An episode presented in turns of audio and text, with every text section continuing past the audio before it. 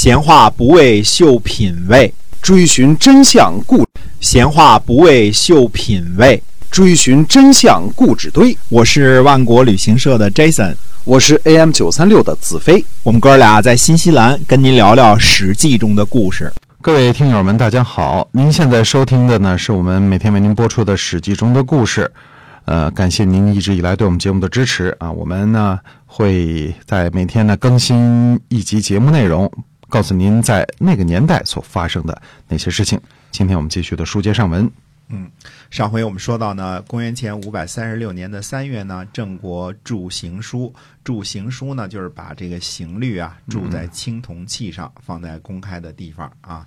这个中国这个历史界呢，有一个说法说，这是中国第一次公布成文法，就是用现代的词汇呢来解释这件事儿啊。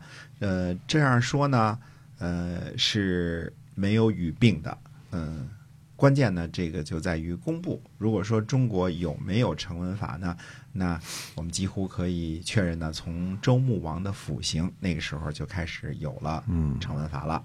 也或者更早的说呢，这可能是传说了，就是从夏朝的禹刑就开始了。你看大禹的禹嘛，禹刑嘛，就开始有了刑法了。呃，这个事儿呢，呃，想想也正常，因为有有了人类社会，有了政权之后呢，那就有作奸犯科的，必须得以刑律来这个。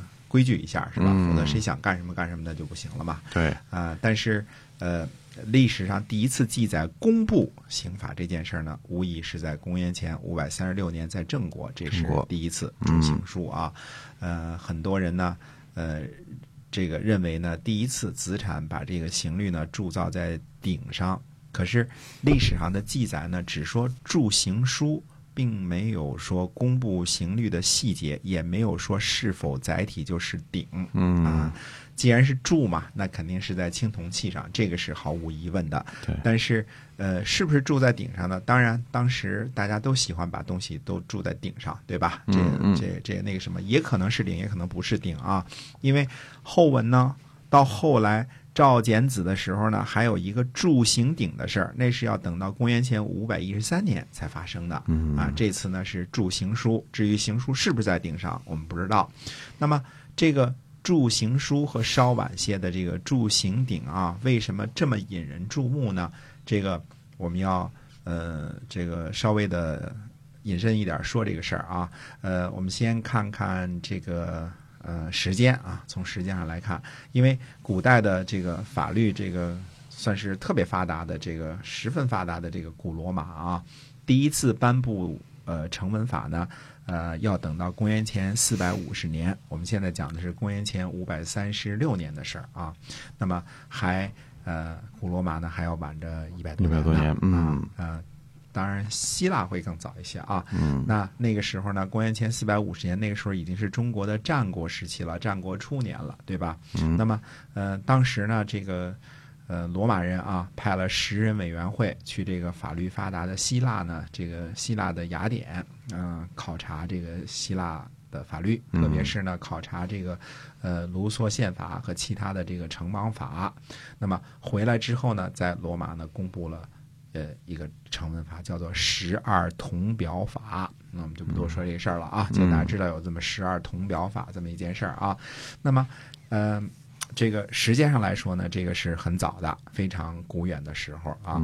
那么，其次呢，要看看公布法律这件事儿。中国古代的这个法律，其实主要的部分呢是指刑律啊，还跟现在的这个法律呢不是一样，它指的是这个法律当中刑法那一部分。刑法，嗯。那么。这个中国古代的这个刑律啊，这个其实都是不公开的。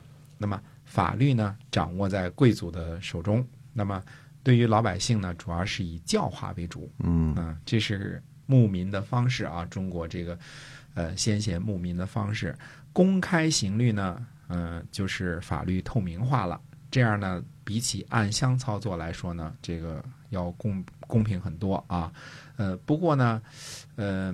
它依然不是这个治国的贵族们或者国君们的这个调调，因为周朝的这个礼乐政治啊，呃，显然是以教化民众为主的啊，而不是要走这个法律治国的这个道路啊，主要是我们这个学习雷锋啊，啊这这这这这这这是主要提高人民的这个素质为主，是哎吧，？对嗯，让大家都讲理，对吧？嗯哎，这是这是主要的一个方式。等到最后呢，秦统一中国之后呢，就是把呃英这个等于说把这个这个精英治国啊，就是王权之下的这个精英治国这种思想呢，发挥到了极致了。嗯那么，嗯、反观呢，古罗马的时候，虽说呢，这个古罗马起步比较晚啊，公元前四百五五十年的时候呢，这个，呃，这个才开始，但是呢，在那个时候呢，古罗马的时候呢，已经有了元老院和公民大会这样的机构存在了，所以这个。自从公元前五百零九年的时候啊，古罗马实施共和制，就逐渐走上了这个权力分治的道路。而且，呃，这个古罗马实行共和制的根本原因呢，是因为人民不喜爱王政。那以前几个国王，这个从罗姆罗斯开始啊，其中有一个国王呢，这个呃干了点儿这个强抢民女的事儿，哎啊，就最最后把这个嗯这个呃逼的这个这个女的跟我记记不太清啊，跟他这个、这个年轻的这个恋人呢都自杀了，这么这么一个传说，所以呢大家不喜欢王政。那古罗马的时候呢，选执政官要选俩，啊几乎所有都是俩啊，就是就是这个这个。特别是最高的这执政官要都是俩俩，嗯，他就底下的财务官呐、什么这些肯定都是俩以上了，嗯嗯嗯，嗯，他就不允许把权力过分的集中，是吧？对，嗯而且他们是一年一选，一年一届啊，每年都选，每年一届。那么还有什么呢？还有元老院，元老院就是贵族院。现在我们叫的这个美美国的这个参议员啊，Senate 这个，呃，就是现在这个就是原来的罗马元老院，就这词儿啊，这个这个就是美国参议院这个词儿参议院啊。嗯啊还有什么公民大会？呃，公民大会呢，就是类似这个这个人民代表大会。这对这这种这种机制啊，就公是民啊，就是哎，它虽然是叫叫寡头政治，但是它是互相之间是制衡的，就是嗯执政官、元老院、公民大会，这个构成了一个制衡的分权的一个体制，就是不允许某一个人说了算数。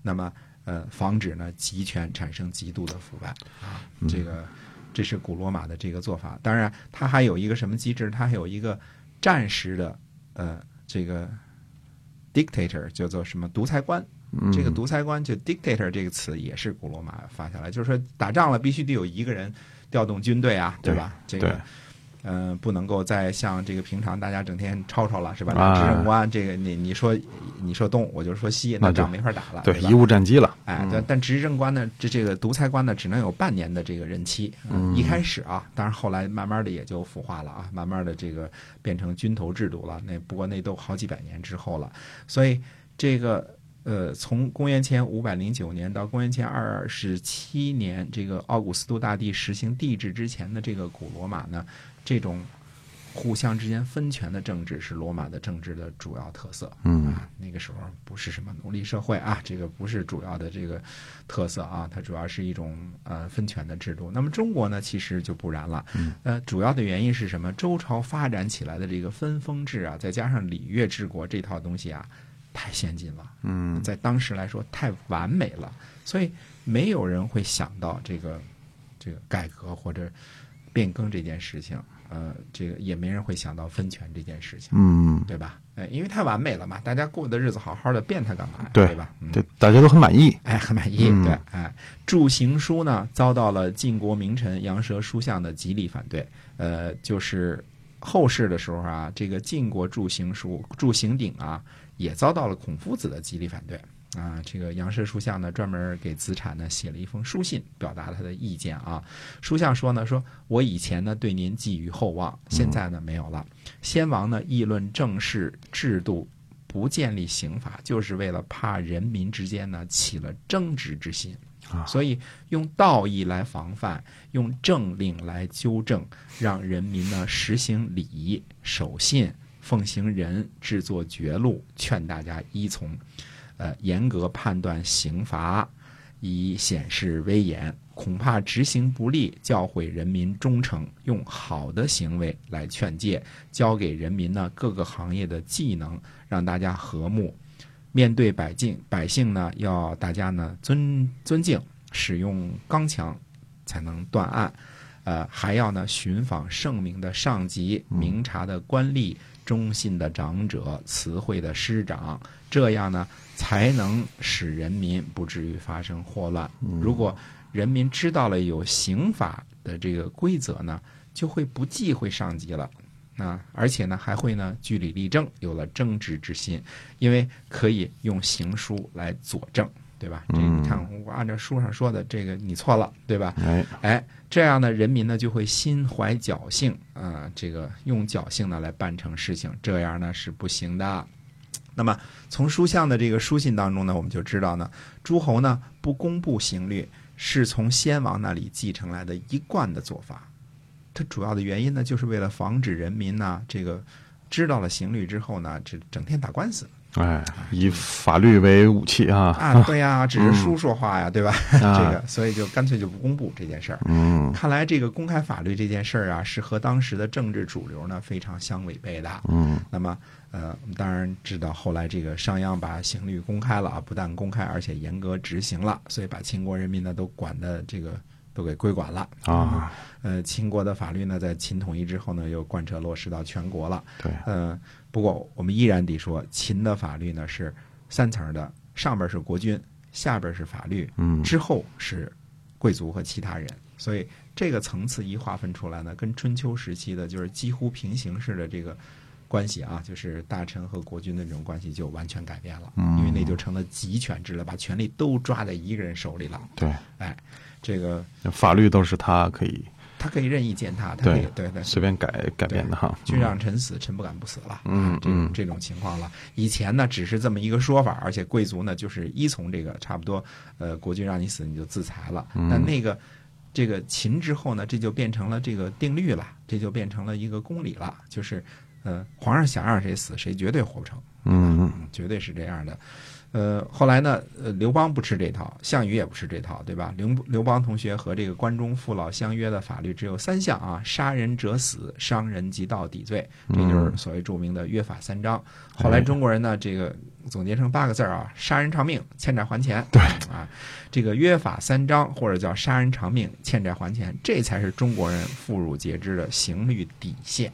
对吧嗯这个事情呢，这是这是刘邦同学为中国人民做了一次极为这个怎么说呢？极为简单的一次法律普及，啊，嗯刑律普及，对吧？我们刑律的底线是什么？杀人偿命，欠债还钱，对吧？嗯这是哎、或者叫做这个杀人者死，杀人即到底罪啊。对，这个呃，当然这其中还涉及一个罚酒流弊的问题。什么东西时间久了呢，就会这个出毛病啊？这个以后呢，我们在讲刘邦的时候再进一步分析这事儿啊。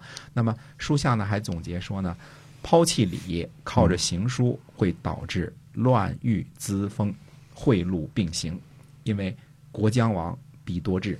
这个我们不引申说了啊。这个呃，子产呢就回信说，他说。像先生您说的那样，子产呢没有才干，不能惠及子孙。我呢就是想救世而已，既不能接受您的命令呢，但是也不敢忘记大恩大德。啊，所以他这个，所以这那个时候的这个对于法律的这个看法呢，就是说公开刑法呢，恰恰和主流是相非常跟现在的这个认识是非常不一样的。嗯，大家不认为有法可依，依法办事，这是件好事儿。认为对法律一旦公开的话，反而会产生产生一些个这个哎争执，嗯，这乱哎会，对，是会这个。当时是贤人治国嘛，精英治国嘛。对啊，其实中国一直是精英治国，就是教化人民啊，哎，对了，不是号召大家学习雷锋，这是主要的事儿啊。哎，是的，所以呢，看一看当时和现在呢，简直是差别的是非太大太大了哈。哎，是我们今天啊，这个史记中的故事呢，就先跟您聊到这儿。哎，通过我们的节目呢，您可以了解到那个年代和我们现在呢，这个一一些个巨大的差别。呃，希望您呢在今后的节目中呢继续关注我们，我们下期再会。再会。